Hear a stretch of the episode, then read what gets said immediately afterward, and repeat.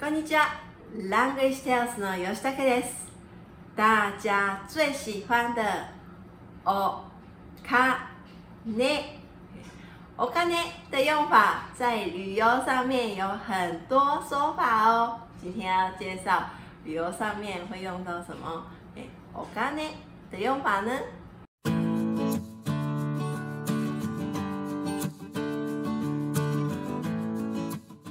第一个，細かいお金。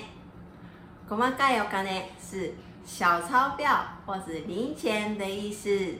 ありがとうございました。2700円です。すいません。これでお願いしま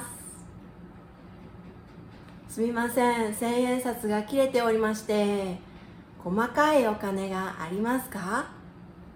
第二个，お釣り。お釣り是找钱的意思。ありがとうございます。2000円です。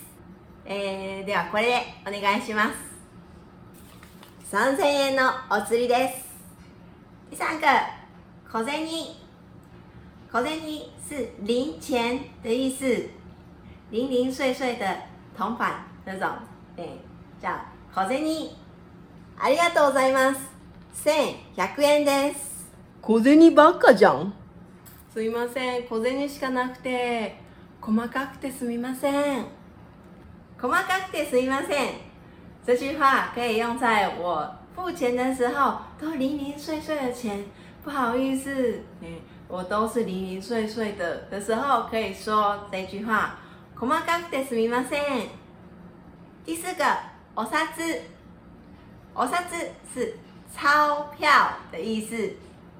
哇，お札いっぱいじゃん。 札子是钞的意思，一万块，一万円札，五千块，五千円札，一千块，千円札。今天学了細かいお金、小钞零钱、お釣り、找钱、小銭。 零钱、お札、钞票。喜欢这个影片，记得帮我按赞、订阅、分享。